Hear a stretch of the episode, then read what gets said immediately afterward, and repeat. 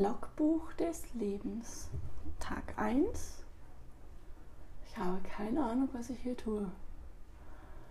Eigentlich ähm, wollte ich schon die ganze Zeit, seit pff, bestimmt einem Jahr oder zwei, ähm, einen Podcast aufnehmen.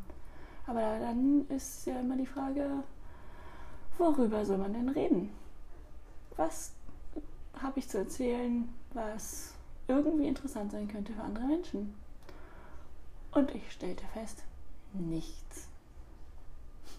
Nichts. Und dann lag das Projekt erstmal wieder für Weicheln. Und lag und lag und lag und irgendwie die Zeit verging, die Jahreszeiten veränderten sich, Kinder wurden größer, das Gras wuchs und ich hatte immer noch keine Ahnung. Ja. Und jetzt habe ich immer noch nicht so richtig Ahnung, aber einen tollen Titel. Logbuch des Lebens klingt großartig. Und ich dachte mir, ich schaue einfach mal, was daraus jetzt wird. Wenn ihr Bock habt, hört mir doch zu. Wenn ihr keinen Bock habt, lasst es bleiben. ja, viel Spaß. Wisst ihr, was das Gute ist? Dadurch, dass ich kein festes Thema habe, habe ich hier die maximale Freiheit, über alles zu erzählen. Zum Beispiel darüber, dass gerade eine dicke, fette Wildgans über unseren Hof geflogen ist. Aber nur eine. Nicht so Amy und die Wildgänse mäßig. Ja, es ist einerseits irgendwie ein bisschen komisch, dass ich gar kein festes Thema habe, weil ein Podcast muss doch ein festes Thema haben. Man muss sich darüber überlegen, worüber man ganz genau reden möchte, sagen zumindest alle Ratgeber. Aber ich habe halt kein richtiges Thema. Vielleicht wird es ultimativ langweilig für euch alle. Und für mich auch. Und dann höre ich vielleicht wieder auf. Aber vielleicht wird es auch ultimativ super. Ich bin auf jeden Fall richtig gespannt, was die nächsten Tage so bringen werden. Hier sind demnächst, demnächst, haha, also ab heute Mittag sind hier überall Herbstferien. Und die Kinder freuen sich wahnsinnig. Ich habe das Gefühl, gerade erst waren doch erst Sommerferien. Warum denn jetzt schon wieder Ferien? Geht wieder zur Schule, Kinder. Aber es sei ihnen natürlich auch gegönnt. Und wir sind mal ja, wir wollen heute Nachmittag einen Plan machen, was man denn alles so in den Herbstferien dringend erledigen muss. Sowas wie ins Schwimmbad gehen zum Beispiel. Oder was stand noch auf der Liste, was die Mädels sagten? Schwimmbad, Kneten. Ich glaube, sie wollten am liebsten ins Freibad, was bei 4 Grad draußen keine wirklich gut durchdachte Idee ist. Aber wir werden sehen. Ich bin wahnsinnig gespannt. Herbstferien und Podcast. Und eine Katze, die an mir vorbei rennt. Ich glaube, ich habe Spaß daran. Mal gucken.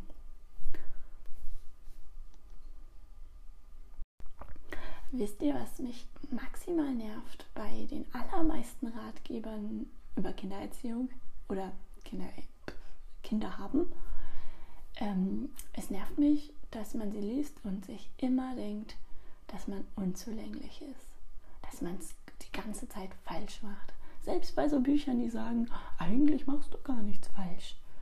Und trotzdem habe ich immer so ein unterschwelliges Gefühl von, du machst das nicht richtig, du musst viel netter sein, du musst viel strenger sein, du musst viel dies, jenes überhaupt.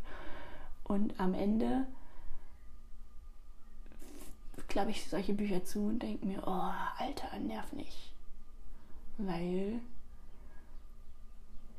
sie sind alle, in, oder nicht alle, alle ist pauschal gesagt, aber viele sind einfach in irgendeine Richtung dogmatisch oder ja, also man kann sich ja keins aussuchen, dass ein, also wenn man einen Kindererziehungsratgeber-Dings da schreibt, in dem schreibt, ja, mach doch wie du denkst, ähm, halte dich an die Gesetze und mach doch, was du denkst, dann ist das Buch sehr schnell vorbei.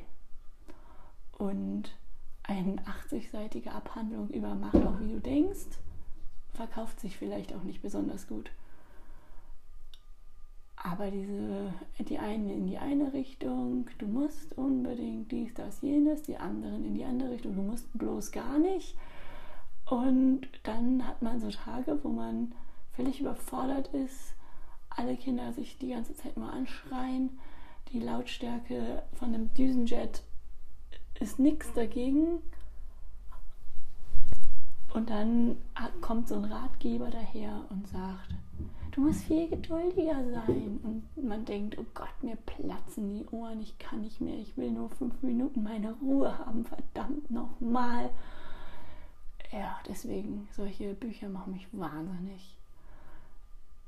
Und deswegen lese ich sie nicht mehr.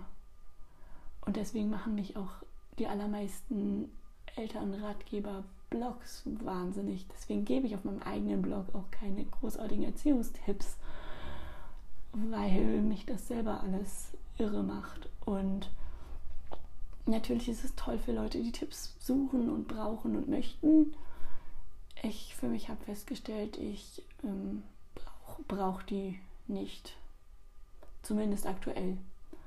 Und wenn dann in irgendwie ein paar Jahren der Superratgeber zum Thema Pubertät ähm, auf den Markt kommt und der sagt, drücken Sie Knopf X und Ihr Kind ist super oder halten Sie einfach durch, Ihr Kind ist trotzdem super, egal was Sie tun oder egal was Sie tun, Sie machen es sowieso irgendwie falsch aus Sicht Ihres Kindes und erst in 30 Jahren wird es sehen, so falsch war das gar nicht, dann ist das so. Aber ja, diese Ratgeber-Krams, fürchterlich.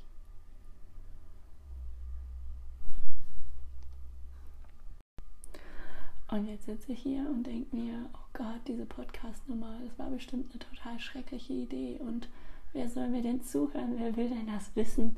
Warum soll mir überhaupt jemand zuhören? Total langweilig ist und nur zusammenhangslose Gedanken bisher. Und ja, dann sitze ich und denke mir, hm, ob ich jetzt nachher auf Veröffentlichen klicke, ist das gut? Ist das eigentlich eher eine peinliche Veranstaltung, was ich hier mache?